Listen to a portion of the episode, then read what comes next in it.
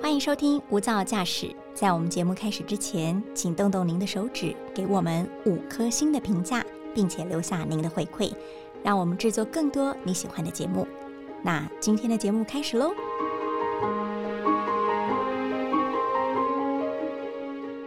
大家都说天生地养，万物有情，也说药补不如食补。大地上孕育出来的蔬菜，就是我们身体最好的解药。关于食物的营养，您知道多少呢？比方说，你想保护眼睛，该吃什么？你会便秘，该吃什么？你要补钙，又要吃什么？今天就让营养学的博士来教我们认识。好食物，欢迎我们台湾营养基金会的董事，也是台北医学大学的助理教授吴应荣博士。博士好，你好，朱琪，还有各位听众，大家好。是博士今天要给我们最佳解答，就是做我们食物的最佳代言人哈。因为您有非常多的书都是在告诉我们食物的营养。可是我第一个问题要问的是说，这些食物难道会比维他命好吗？因为我们现在人哦，很大的比例是。他习惯每天吃维他命，总觉得吞一颗小小药丸，好像就吃了呃六十颗菠菜，呃五十根红萝卜，类似这样的概念。其实我觉得万物造这些呃被。呃，造出来其实有它自己一个很奇妙的一个生命力在，并不是说我们人类的一些小小维他命，嗯，它会可以取代的。其实我以前在念那个营养学的时候啊，我都觉得说哇，我把营养学从那个维生素 A 啊，然后念完哈。我就全部就懂了。后来慢慢我会发现，说你越懂越多的时候，你会发现其实还有很多东西是它在食物里面，它本来就在那个蔬菜水果里面，我们没有被发现的。是像我写的一本书叫做《植跟植化素有关的》哈。那其实在我在念大学的时候，这个在课本里面是没有的耶。哦，植化素这个概念，对对对，所以它那时候其实是被我们丢弃的。嗯，在果皮啊、种子里面。哦，所以我我一直觉得说，为什么呃，刚刚主持人讲的说，哎，是不是吃个维他命就可以替代食物？其实是不对的，因为有太多东西是我们到现在都未知的。嗯，而且它是对身体有帮助的。但是很多果皮种子我们其实是丢掉。对对对对对，所以我为什么会讲这么一大串，是跟大家讲说，大家不要以为说自己已经很懂，然后你你有你好像握了一瓶维他命，好像就哎没事了，然后蔬菜水果就不吃了，哦，好像哎一切都是 cover 在这瓶这个里面，事实上不是，连我们学营养的都非常的清楚，说哎这个。食物里面的东西有太多是我们现在还不知道的，嗯，然后它有一些功效，我们到现在都还没有被发掘出来，仍然是未知。对，所以就是说，还是要以食物为主。嗯，如果说你真的说，哎，哪边不足，我们再来用一些，比如说保健食品来辅助它，而不应该本末倒置说，哎呀。反正我有这瓶维他命就好了，蔬菜水果都不吃了，没关系。我我怕很多人会这样子。哎，确实哎，尤其如果我们那瓶维他命它又写着综合维他命的话，我们就觉得哇哦，它是这个世界上最万能的一个小瓶子。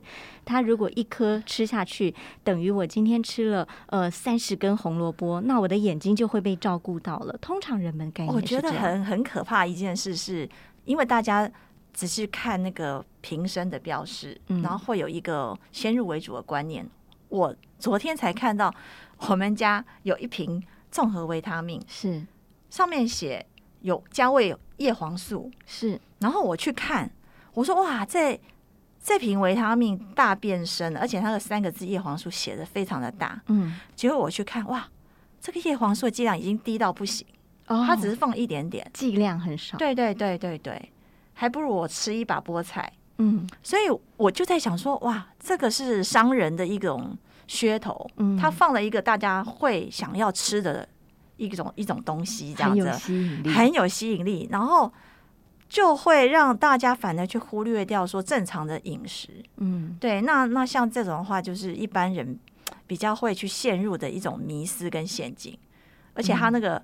它那个叶黄素三个字还写的非常的大，人们可能很怕我们。假设我以叶黄素来说，是的，人们想要吃叶黄素来保护自己的眼睛，可是又怕我摄取的量没办法到这么多，对，就误以为维他命是一个浓缩的大力丸，哎，没错，对不对？可是如果说，嗯，你真的去看它的剂量，它如果是剂量够的话，还好，就是说还还还行这样子。因为说真的，我们目前大家用眼用的很过度。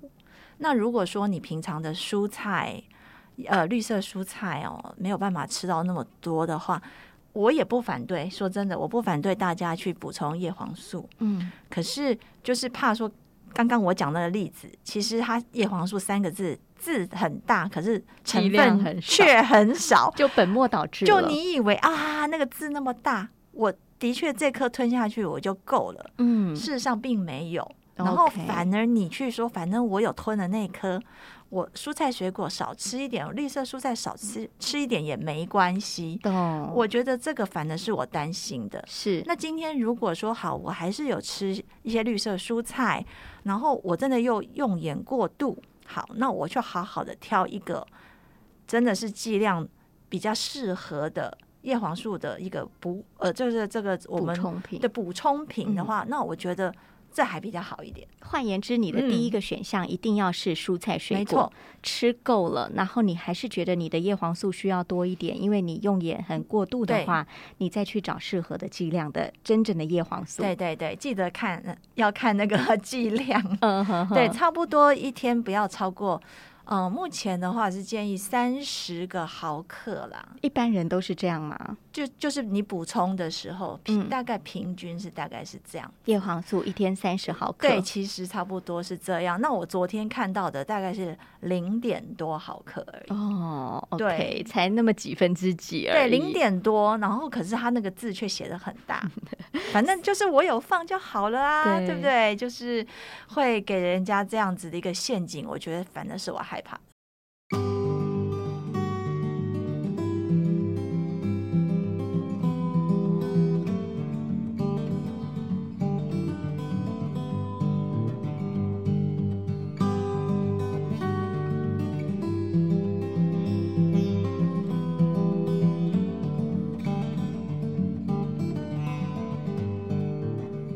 以，听众朋友，你现在要赶紧拿出你的那些药丸的瓶子来仔细看一下它的成分是不是呃营养师所建议的，或者到底足不足够好。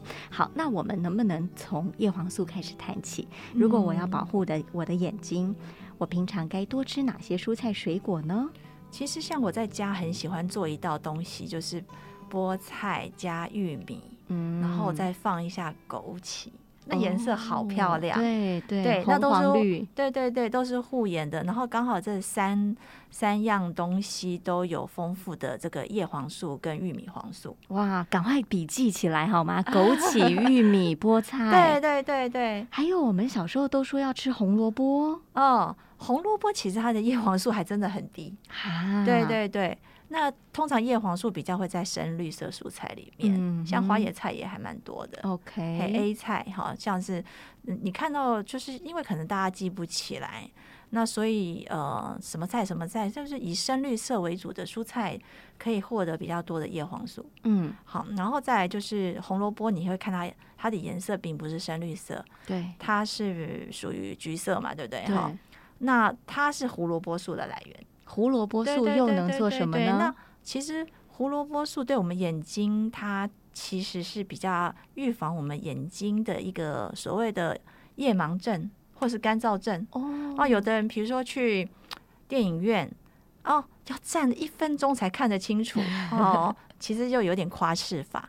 其实大概要几秒，嗯，我们可以适应那个黑黑暗的光线，然后就可以慢慢看清楚。嗯，那如果说你有夜盲症，表示说有可能是像胡萝卜素缺乏维生素，因为胡萝卜素在身体里面会变成维生素 A 啦，哈，对。那其实这一一连串的生化反应会，其实跟我们的眼睛会适应的黑暗的光线看得清楚很有关系。嗯，好，所以呃，这个其实你说它对保护眼睛。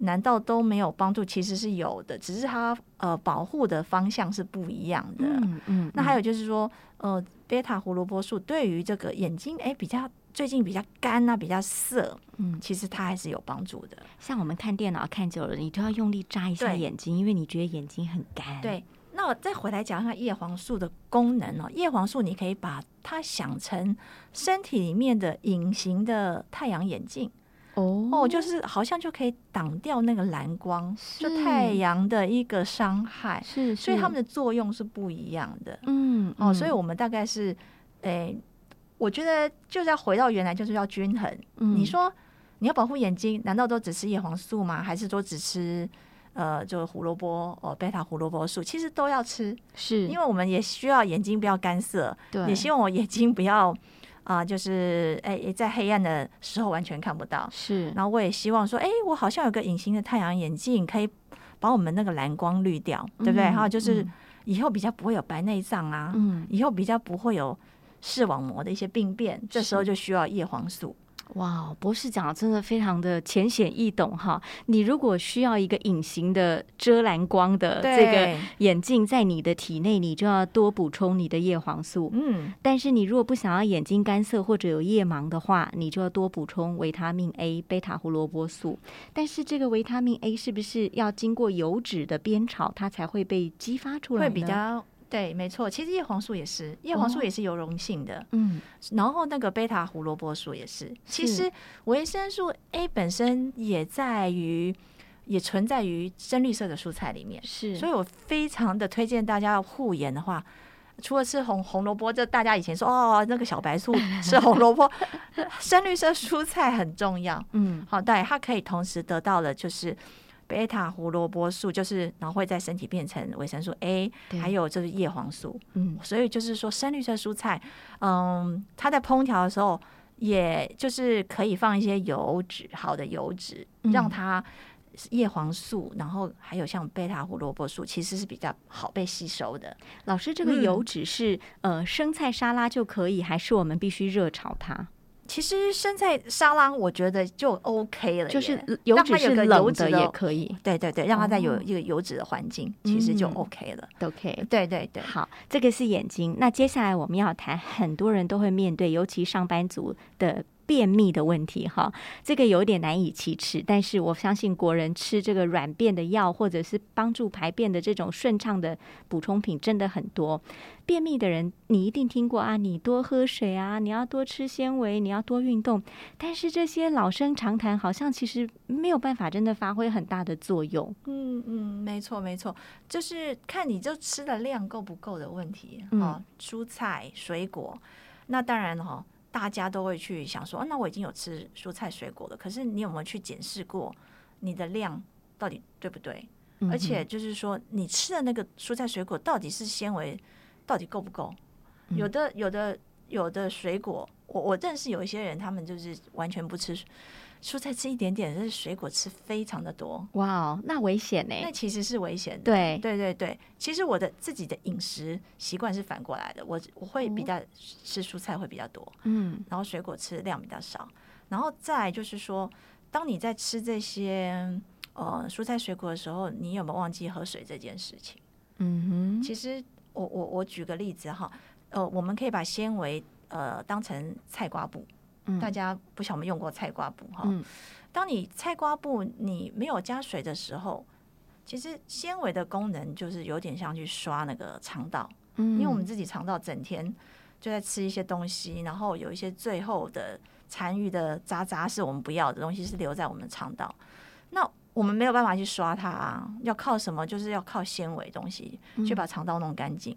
好，那菜瓜布今天如果是硬硬的话，你没有完全没有水的话，菜瓜布进去，它反而去吸你原来肠道里面的水分，哦，然后去跟粪便抢水分。嗯所以你如果在吃纤维的时候没有喝大量的水，等于就是说你塞了一个硬硬的、完全没有泡过水的菜瓜布到你的肠道里面。老师，你真的是太传神了。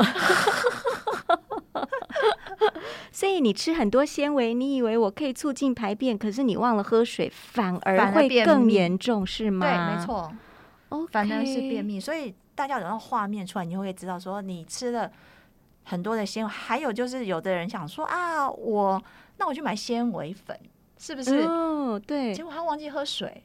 哦等于你塞了很多很干的菜瓜布到你的肠道，嗯它反而去跟你的粪便抢抢水分，你会发现啊，我怎么更便秘？是对，就很生气。就很生气。你们都说叫我多吃纤维，我越吃便秘却越严重。对对对原来是知其一不知其二。对，没有错。好，除了嗯水、纤维、油脂呢？油脂也很重要哦。嗯对，有的人就是说，如果说你肠道太干的话，所以呃，大家可以想想，可想而知嘛，油脂对于一些润滑的一个效果其实是是有的。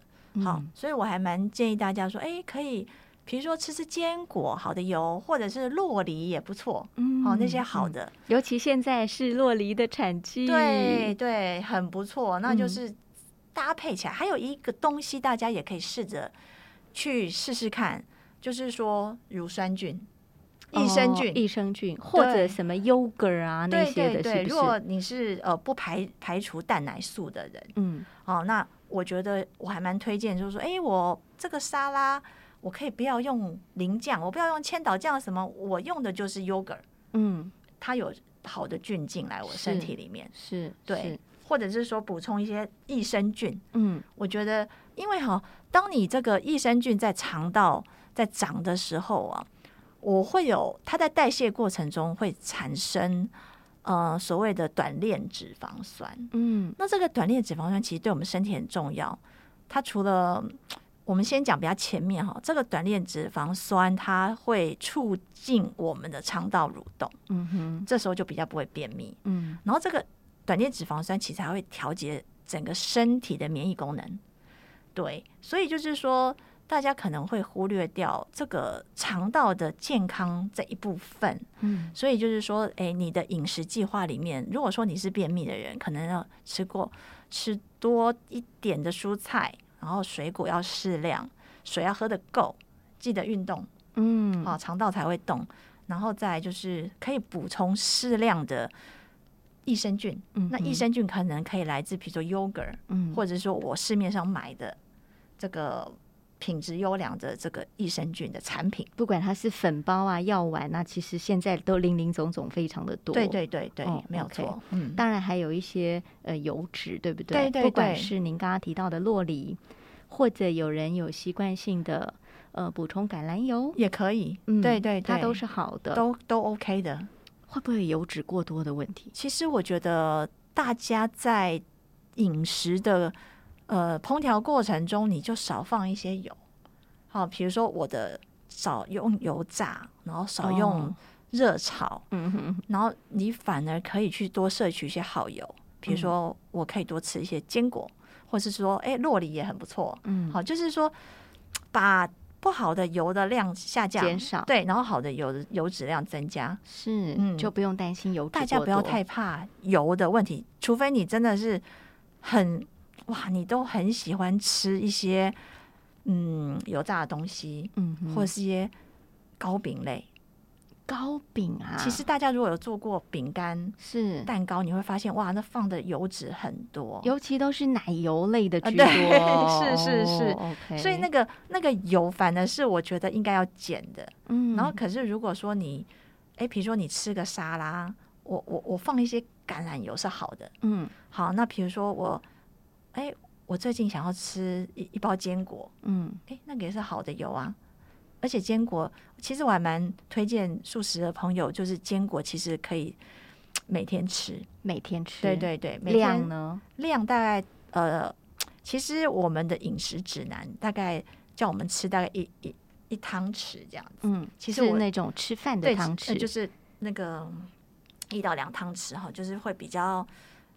我觉得不够吃，哦我自己我我自己啦，我自己嗯都喜欢吃多一点，因为它很刷嘴啊。对对对，我我基本上我我控制我自己不要超过呃每天不要超过二十到二十五公克，大概外面市面上卖的那种一小包嗯的一个原味的坚果嗯哦，那大概是这样的剂量。然后哦、呃因为坚果的话，它其实好处很多嗯，它蛋白质的来源、纤维也有，好的油脂也有，那就是热量太高嘛，嗯所以你才控制那个量。对，那我会去减少，比如说烹调方面的油脂。嗯嗯对，比如说，好以沙拉来讲的话，我就不要去淋沙拉酱了。嗯，其实那种凯撒酱、千岛酱很油它很油，对那我就会去买一包坚果，是我把它撒在上面，嗯，然后其实坚果的香味，还有有时候坚果里面还有一些一些果干，嗯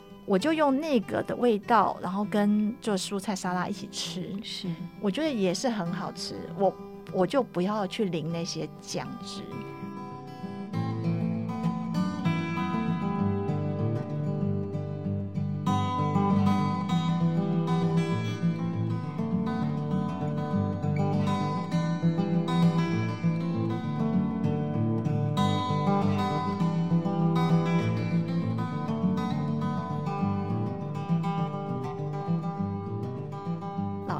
提到的叫做一个是隐形的油。一个是有形的，嗯我们都怕有形的油，一整罐油放在那里，你就会觉得你要敬而远之。可是隐形的油，比方你吃了一块凤梨酥，你吃了一个蛋糕，其实那油更多。对，那个油脂是更多，它它是你看不见的隐形的油。，对啊，对啊，嗯你讲的对，嗯没有错。所以我们在摄取油脂的时候，自己要变得聪明一点。没有错，自己去做过烘焙以后，你还发现说，哎，其实那一块你觉得小小的饼干啊，或者是小小的凤梨酥，其实它放的油还真的挺多的。还有糖，对，对还有糖啊，嗯对对，嗯。面粉啊，是是，对，所以就是说要跟大家沟通一点，就是说，哎，多吃一些原态食物的东西，你可以知道说，哎，它就是什么。我而且它尽量是从农地来的，产地哦对来的产地来的，嗯我从呃不管是哎嗯，比如说这个玉米，我就会知道说我它原来长怎样，就是一一个玉米的样子。对，可是那个面包你就看不出来说它原来长得是什么样子。属于加工食品对。对对，嗯或者是一块饼干，是你比较没有办法去想象的这样的一个食品。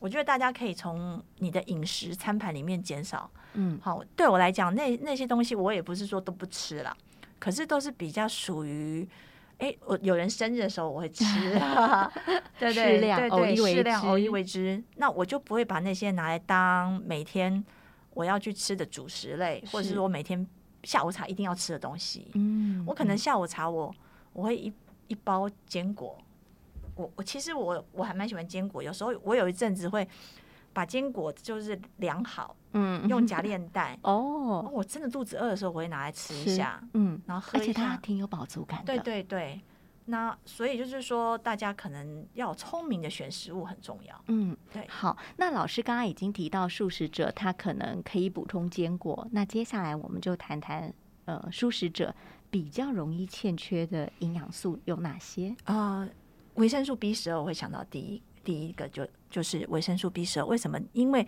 它是比较来自于动物性食品的。嗯哼，对，那所以嗯，素食者可能要特别去注意这个。那那可能会要补充一些海藻。海藻，对对对，海藻跟海苔是不一样吧？呃，海苔你可能要吃到很多，对，可能就是一些干干燥的海藻其实是 OK 的，好像我们会找到那种干燥的海带芽是类对对，似的吗？类似那样子。嗯嗯。可是，嗯，因为我看过报告，就是说，嗯、每家制成那它的海藻的来源。会导致它的维生素 B 十二不嗯是这么的平均，嗯。就是有的可能哎多，有的可能少，是。那也不见得每个商家他会去测，嗯。所以我也不反对，就是说常年已经呃就是如素很久的朋友，他可以去买这个维生素 B 十二的是。的一个补充，这样子，嗯嗯对，所以这就看状况，那如果我们欠缺这种维生素的话，会有什么症状呢？会比较呃贫血，哦，对，就是还有一个因为我们神经系统的一个发展，呃，就是修复其实都需要维生素 B 十二。那维生素 B 十二的贫血就是你的呃缺血，你会觉得你贫血，就是可是跟缺铁不太一样，嗯。缺铁你那个血球会变小，嗯可是维生素 B 十二缺乏的话，你血球是会变大的。哦，对。相反的，对，，是相反的，是。可是都会造成它的功能不好。嗯。对，所以你就会有贫血的现象。所以一旦如果呃如数很久朋友会发觉，得，怎么头晕晕的，觉得哎，好像贫血啊嗯那种嗯，那可以去测一下你是哪一种贫血。哦，那因为缺铁也是，呃，就是有一些吃素的朋友有也是营养素会缺乏的，是对，那所以就是，可是缺铁的话，可以从很多的呃，比如说，嗯，一些嗯含铁比较高的蔬菜来补充，好像菠菜也是是吗？菠？菜、哦。还有苋菜，苋菜对，都哦很不错。嗯。苋菜反而还比菠菜来的好。嗯，因为嗯苋菜它呃它本身里面呃会限制铁吸收的那个植酸是比较嗯。少的，嗯嗯，那菠菜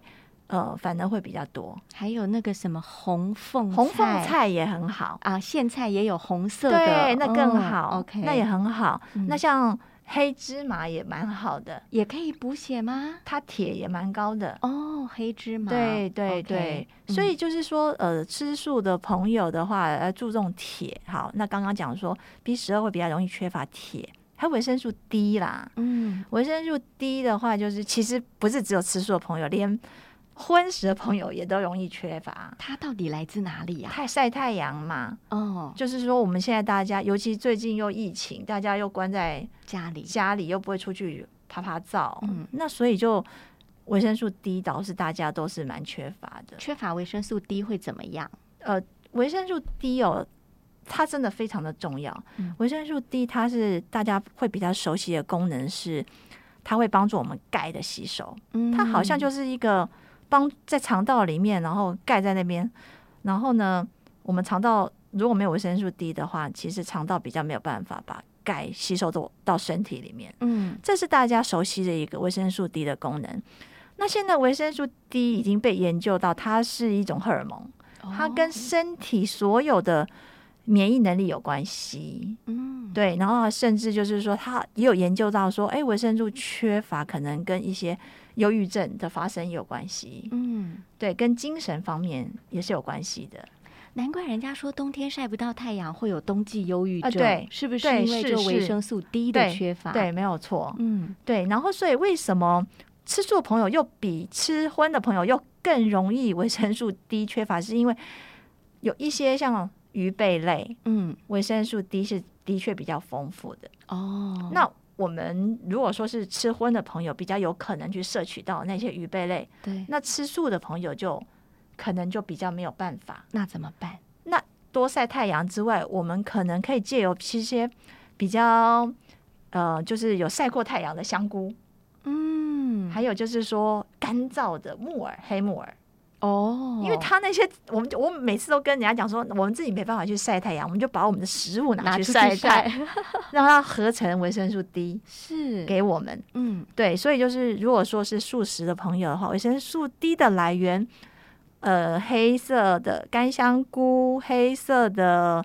黑木耳，嗯，晒过太阳的，是。我觉得是蛮好的一个维生素 D 的来源。那我要举手发问：所谓晒过的，比是我们把新鲜木耳拿去晒太阳，还是我们直接买那个干燥的木耳？买干燥的，干燥的就可以了。对对对哦，OK。是所以呃，木耳、香菇这些有晒过太阳的食物，都有助于你吸收素食者的维他命 D。。对对对。那万一真的不够，只好又要吃类似的补充品。对，对没错，就是这样子，这种就是这种概念，就是说如果我我我没有说叫大家都不要吃补充品，真的是嗯需要的时候，我们还是可以吃，嗯，可是不要忽略掉食物还有一些东西我们不知道的力量在里面。是嗯，好。所以总观素食者，你会缺的有三大类。第一类是老师最先谈到的 B 十二。嗯，B 十二如果不足的话，会导致于你比较容易贫血，对，身体修复机能会比较不好。嗯所以你可以吃藻类，嗯，包含海带吗？好的也行啊，也行。对啊 OK，那第二个容易缺的是铁质，嗯，铁质你可以透过菠菜、苋菜、红凤菜还有黑芝麻嗯来补充。第三种呢，就是我们刚刚提到的呃维生素 D。对，你要多晒太阳，万一你晒不到，就让你的食物去晒太阳。没错没错，对，呃，不管是香菇、木耳、干燥的，可能都含有维生素 D。对，那万一觉得不够，还是可以用补充的方法。嗯，好，那我想最后一题要问的是钙质，嗯嗯嗯，不管是你家里有小朋友，他要登短廊，或者是你是呃中年人开始有钙质流失的问题，嗯，嗯呃，怎么补充？钙质啊，它其实像我们在营养的这个每日饮食指南里面是要大家喝大概呃差不多将近两杯的牛奶，呃两杯乳制品。哦，乳制品一杯的量大概两百四十 CC 这样哦，子，所以接近五百 CC。对，差不多。嗯那可是有人不喝牛奶，对，对对，有的人可能是呃过敏啊，或者是他环保，嗯，或者是宗教。嗯，那像这样子的话，我觉得就我们就没有这么的去一定要他们去喝哦，因为其实喝牛奶的确是得到钙质最呃 CP 值最高的一种饮食方式。是对，因为大概喝了两杯的话，可以达到大概差不多一半以上的，大概六六成的这个我们身体需要的钙。嗯哼，好，所以为什么才会说把牛奶这个特别拉出来？那那至于素食者的话，如果他连牛奶就是奶制品都不喝的话，那其实有蛮多的一些绿色蔬菜，嗯，其实也还算是 OK 的。是不是又有菠菜了？菠菜钙也算蛮高的，哦也算是不错。难怪大力水手要吃菠菜，它实在是太多营养成分。香椿也不错，香椿，对对对，哦也是嗯蛮好的。然后像有一些像芥蓝，芥蓝，对它的钙也还不错哈。那还有一些坚果，像黑芝麻，我又要提出来了，嗯。它的一 就是满满的一汤匙，嗯，呃，就是呃我们喝汤的，是。差不多它的钙的含量跟我们一小杯牛奶是差不多的，哦，差不多大概两百 CC 的，是。呃呃跟一百 CC 这样一小杯的牛奶是差不多的钙质。所以如果你没有办法喝牛奶，你可以改吃黑芝麻。所以就是，嗯，有的人，尤其是素素食者，很常问我的问题说，我我不喝牛奶，因为我也不是蛋奶素，我全素，嗯那我是不是喝吃喝豆浆？嗯，那我钙的来源是不是一样的？是其实不一样，差很多。真的啊牛奶的钙大概是豆浆的十倍，哦其实这个不是很确定的数字，因为每个人豆浆、牛奶的浓度不一样。只是大概大概啦，嗯就是说牛奶的确钙的含量比豆浆多很多，是。所以你说，哎、我喝豆浆来代替牛奶会一样吗？其实不一样，那我吃豆腐啊、豆皮啊、豆包啊、豆干啊这些 OK。OK 对，因为你在做豆干、豆腐的时候，我先讲豆浆哈。嗯。豆浆那么低的时候，我就建议你跟黑芝麻一起打了，是。就是把我的钙补进去。对。那我因为我自己觉得豆浆配黑芝麻味道非常好，是是，所以就是说可以用这样来一个补强。那至于豆腐的选择的话，大家要小心，就是说可能要越硬的豆腐钙质越高，越硬的豆腐，因为它在制成的过程，中，嗯它被凝固，那个凝固剂是有钙的，嗯是可食的钙，嗯。所以就是说豆干嗯。或者是板豆腐，哦，传统豆腐对会好过那种嫩豆腐，对对对，嫩豆哦腐的钙就蛮很低的，OK，对，所以嗯就是说，哎、你如果呃考虑到说钙的的一个摄取来源的话，你在选择这个这个豆腐方面的话，就是哎、有硬一点的话会好一点。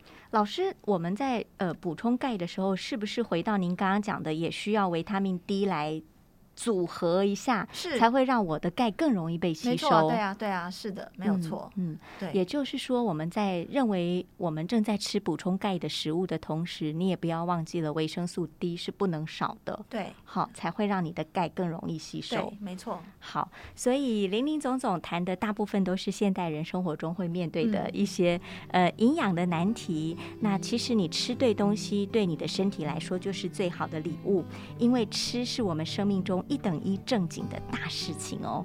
每一天吃进嘴巴的食物，除了有味觉上的愉悦跟享受之外，更重要的是它要成为身体的资粮，我们的本钱。吃对了，人生就成功了一大半。希望每一个人都能够吃得好、吃得对、吃得更健康。非常谢谢博士，谢谢大家，谢谢谢感恩您的收听。大爱新闻所直播的无噪驾驶一百种生活倡议单元，我们下周见。